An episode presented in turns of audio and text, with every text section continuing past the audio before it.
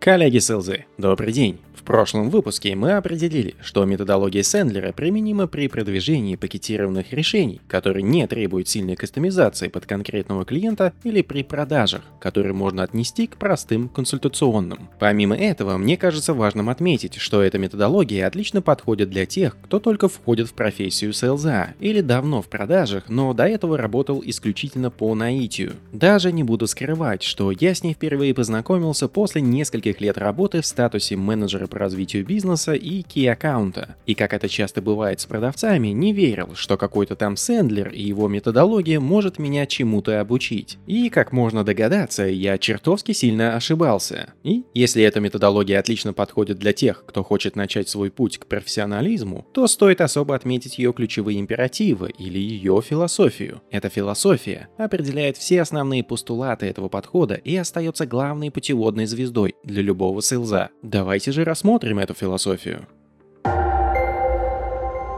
В отличие от убеждений многих людей, философия — это далеко не всегда сложные и нудные рассуждения. Порой это простые и вполне лаконичные утверждения. Сэндлер считает, что есть семь ключевых императивов, которые должен знать каждый sales, работающий в B2B сфере.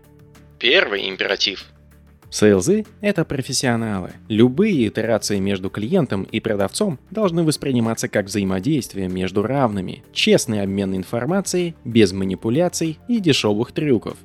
Второй императив не все клиенты одинаково хороши. Чтобы тратить свое время и усилия на развитие клиента, нужно, чтобы клиент мог пройти квалификацию. Так же, как клиенты имеют критерии относительно того, у кого следует покупать, продавцы должны иметь критерии, чтобы знать, в кого из них следует инвестировать свое драгоценное время. Третий императив Управление потенциальной сделкой не должно походить на истерию. Управление должно происходить в систематизированной манере, которая служит интересам обоих сторон, клиента и продавца. Процесс должен быть понятным и применимым большинству клиентов. Четвертый императив кто-то из клиентов не будет иметь достаточных оснований, чтобы иметь с вами бизнес. Некоторые не смогут позволить оплачивать ваши цены, другие не могут или не примут решение в разумные сроки или полагаясь на разумные аргументы. Иными словами, не все клиенты достойны вашего времени, даже если они прошли первичную квалификацию.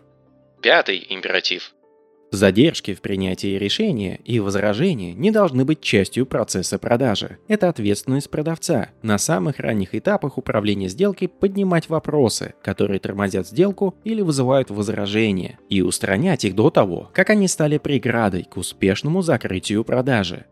Шестой императив Управлять процессом продажи означает задавать нужные вопросы в нужное время нужным людям и получение от них обязательств, следовать договоренностям. Надежды и мечты продавца не являются частью процесса. Последний, седьмой императив.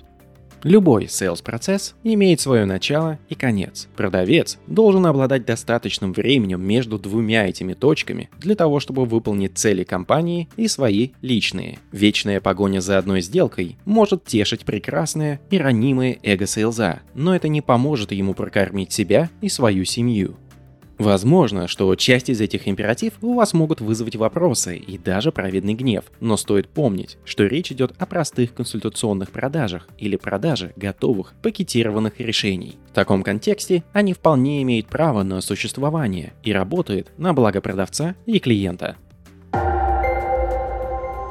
Важно также понимать исторический контекст, когда эти императивы впервые родились. А времена в 50-е и 60-е годы прошлого века в США были такие, что любых продавцов принимали за склизких увертышей и жалких прилипал, которые всячески пытались стюхать никому не нужные товары своим клиентам. Наверняка вы видели в фильмах сцены, где продавцы вставляли ноги в дверной проем, чтобы хозяйка не могла закрыть дверь. А если уж дверь закрывалась, то они лезли в окно. Еще с тех времен начали приобретать популярность анекдоты похожего на следующий. Ты знаешь, когда дилеры поддержанных автомобилей не врут? Да, когда у них закрыт рот. Философия Сэндлера была призвана исправить это за счет профессионализации селзов. Профессионализацию нужно было начинать не с обучения селзов очередным жалким трюком по манипуляции или давлению на клиента, а создания профессиональной системы продаж. Сэндлер хотел уйти от всего негатива, убив двух зайцев одновременно. Создать новый вид продавца, который бы выступал в интересах клиента, и дать необходимые и качественные инструменты, чтобы селзам никогда больше не приходилось полагаться на дешевые уловки упаковки. Вот как должна была работать идеальная система продаж, по мнению Сэндлера. Потенциальные клиенты будут сами себе делать презентации продукта или решения. Они сами будут выдавать возражения и сами же их разрешать. Они сами будут проводить свою финансовую квалификацию. Они сами будут закрывать сделки. И, наконец, они будут благодарить продавца за то, что он вышел на них со своим предложением. Звучит хорошо, но возможно ли это все? Решать вам, а я наконец-то перейду к рассказу о субмарине Сендлера –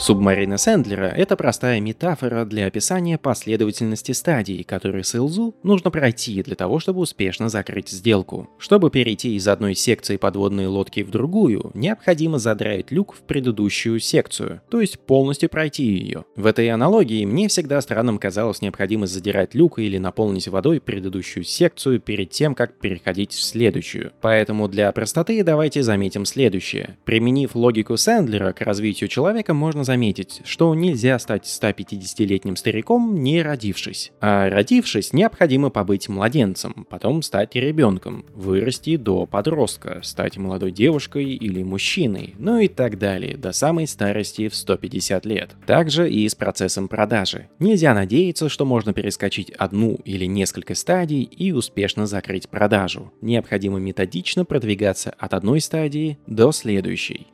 Итак, в своей субмарине Сэндлер выделяет 7 ключевых стадий. Первая стадия – Bonding and Report. Это стадия, на которой устанавливаются и формируются первые отношения с клиентом. Вторая стадия – Upfront Contracts.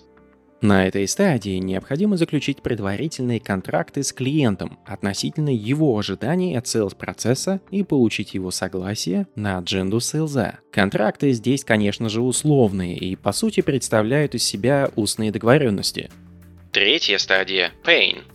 Думаю, что эта стадия говорит сама за себя. Если же нет, то это про то, что нужно понять боль клиента, которая и будет служить основой для дальнейшей продажи. Четвертая стадия – Budget. На этой стадии необходимо определить ожидания клиента по размеру инвестиций или его ограничения.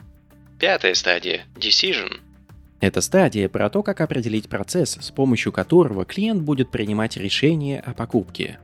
Шестая стадия – Fulfillment.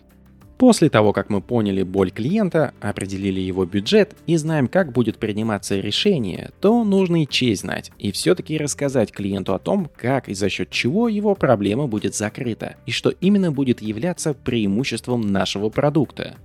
Седьмая стадия – Post-Sell.